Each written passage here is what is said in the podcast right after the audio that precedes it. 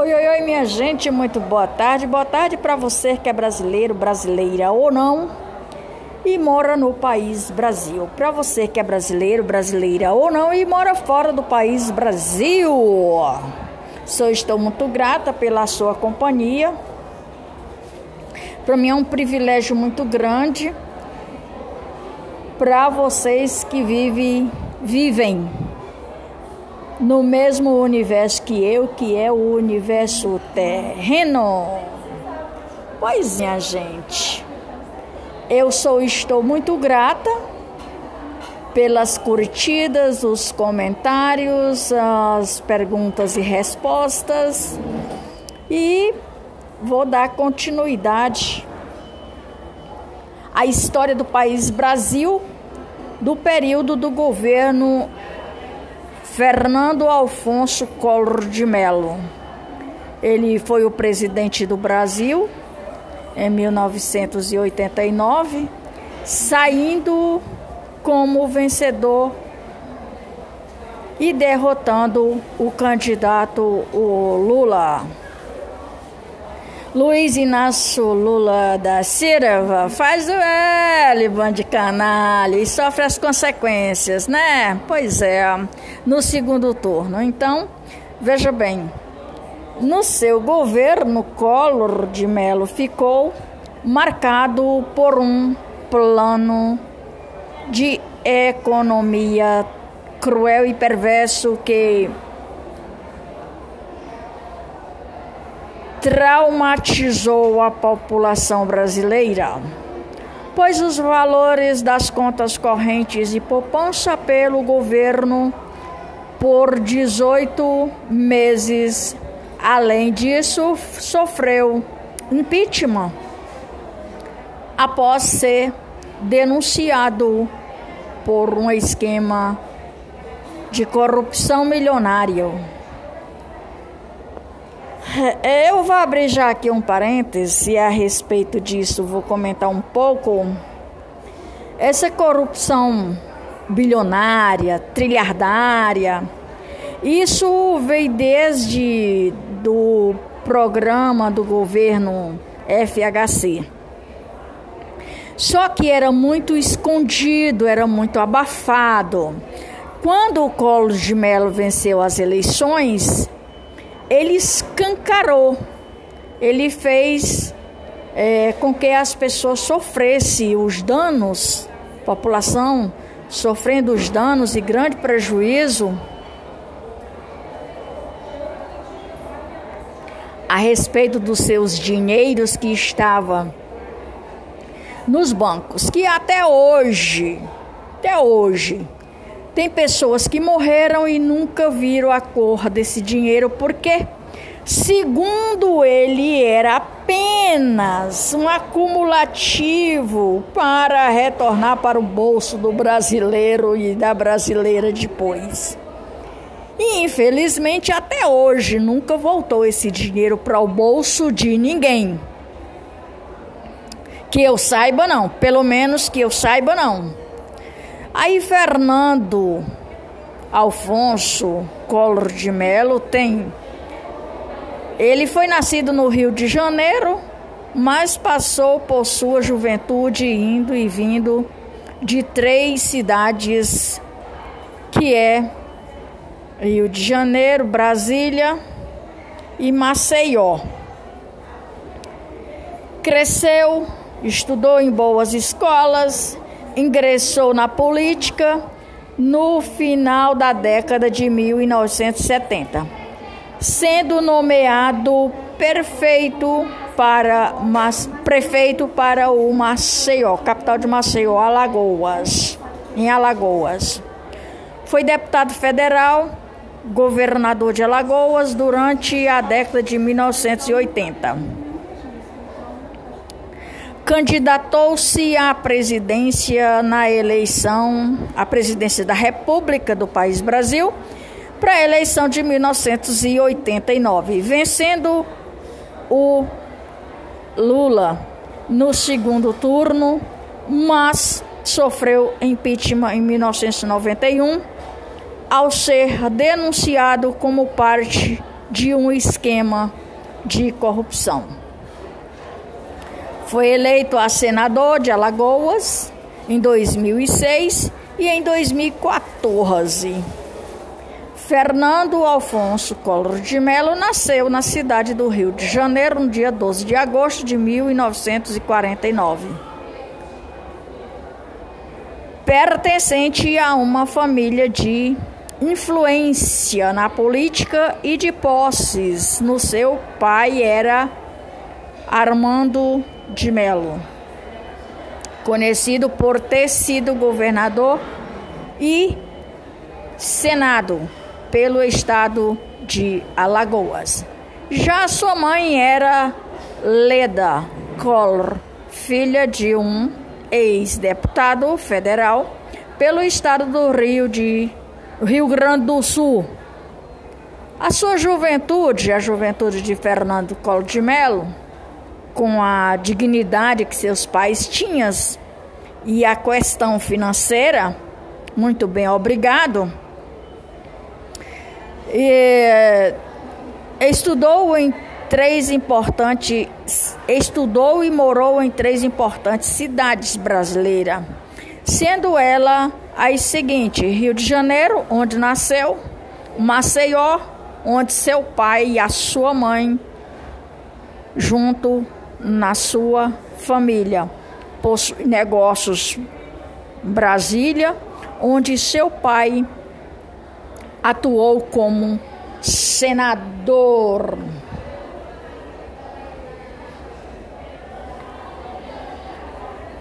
Ele também estudou em boas escolas, afinal, sua família tinha boas condições financeiras e concluiu seus ensinos superiores no curso de Ciências Econômicas pela Universidade Federal de Alagoas.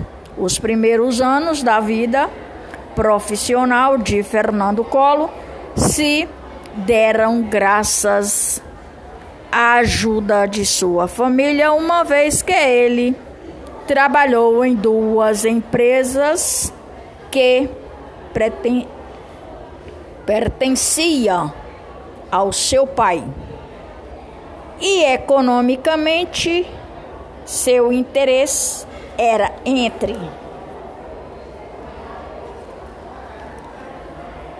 entrar para política no ano de 1979. Um acordo político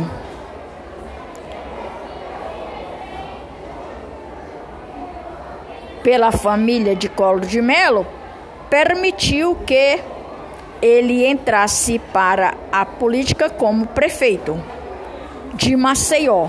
Collor de Mello foi nomeado para essa função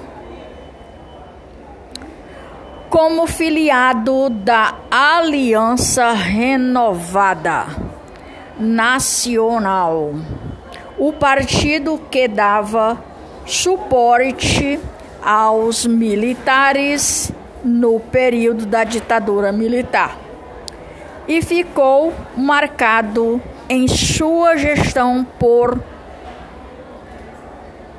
contratar hum, mercados em sua em gestão por contratar mercado militares de funcionários públicos e foi denunciado pela imprensa na época por contratar familiares para cargos políticos, né, minha gente? Agora deixa eu abrir aqui outro parênteses aqui, fazer outro parênteses aqui.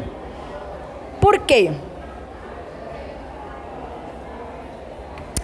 Essa história de contratar familiares políticos vem de longas datas anteriormente. Hum? E nessa contratação política que acontece, você sabe que muita gente não comparece nem ao seu trabalho. Você sabia disso? Eu acho que você sabe disso, não é? Então veja bem, eles contratam um familiar no nome de outra pessoa, a outra pessoa que dá o seu devido trabalho, que mostra o seu devido trabalho, que vem ao labor constantemente e presta serviço, ganha uma merreca. Quanto familiar daquele candidato que agora o Lula quer fazer de novo, acontece que ele contrata o familiar, mas no lugar do familiar vem uma outra pessoa para trabalhar, presta serviço. Aquele familiar daquele político não vai nem comparecer para é, colocar lá sua digital ou o seu cartão. Quem vai lá é uma outra pessoa prestar serviço no lugar daquele familiar. E aquele familiar ganha o montante de dinheiro e quem presta os serviços ganha uma merreca. Se você não sabia disso, fique sabendo hoje. Isso é fraude. Isso é corrupção. Isso é roubo. Isso é falcatrua. Isso é roubalheira. E em 1982 candidatou-se e elegeu como deputado federal por Alagoas, pelo Partido Democrático Social, PDS. Participou de montantes importantes momentos, perdão, participou de momentos importantes da história brasileira no país Brasil como a votação da emenda Dante de Oliveira. E apoiado, apoiado ah, na eleição para presidencial de 1985, vão, votando pelo candidato dos militares, por exemplo, Paulo Maluf.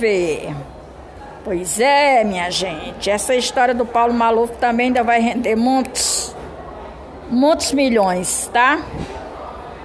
Durante o seu mandato como deputado federal, apresentou 11 projetos de lei, não conseguiu a aprovação de nenhum deles. Mudou-se para o partido do novamente democrático brasileiro e concorreu ao cargo de governador de Alagoas de 1985. Bom, minha gente, por hoje é só. Lembrando que os meus episódios não está sendo gravado todos os dias, por quê? Ou por conta de algumas complicações. Mas eu estou e sou muito grata pela companhia de cada um de vocês de quaisquer lugar no mundo. Por hoje é só. Maria de Fátima Braga da Silva Moura, oficial de Brasília. 24 de março de 2023. Podcast de número 62, com 414 episódios e mais de 1.700k. Eu não digo mais o total porque o algoritmo não me mostra. Lembrando que eu vou mais volto. Até mais ver. Grande abraço para todos e um excelente fim de semana.